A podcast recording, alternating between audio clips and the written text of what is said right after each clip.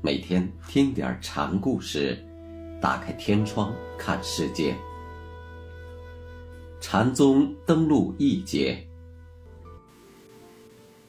今天给大家讲西唐智藏禅师的故事。黔州的西唐智藏禅师马祖道一曾有“经入藏”的评价，说他是位。有学问的和尚。禅宗虽然高标不立文字，但并不一味反对文字，反对读经参学。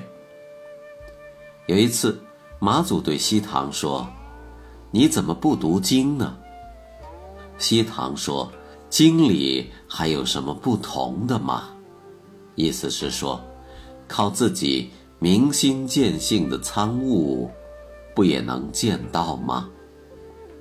马祖说：“自无不同，但你将来对后人讲法，总要用得着啊。禅宗不立文字，但也不离文字。文字是表达与交流的工具，自证自悟的心得，总需表达。”传给他人，读经卷，对此还是有帮助的。西唐智藏禅师的第一个小故事，题目是《鼓角相闻》。西唐离开马祖后，于唐宪宗贞元七年开堂讲法。著名的文学家李敖，就是西唐的开门弟子。我们知道，李敖的老师韩愈对攘斥佛老是不遗余力的人，为此韩愈还被贬到了广东。老师是如此的排佛，作为大儒弟子的李敖却成为禅门弟子，这。也怪不得学生。实际上，韩愈到广东后，也同禅宗的大颠和尚有过交往。韩愈是言行失据、自相矛盾吗？粗看起来是，但仔细看，却不是。韩愈的排佛，是出于一种政治学术的考虑，他认为。只有孔孟之道才是治国安邦的大道理。这是一种入世法，或说是俗谛。他主动同佛徒交往，却是为求人生的性命之道的真谛。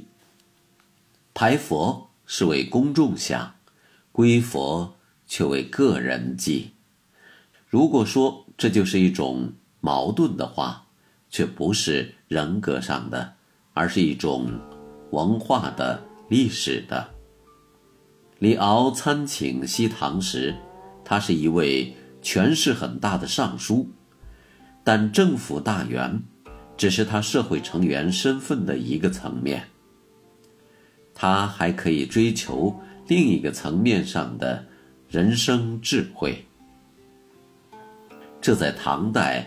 是不需忌讳的，也是允许的。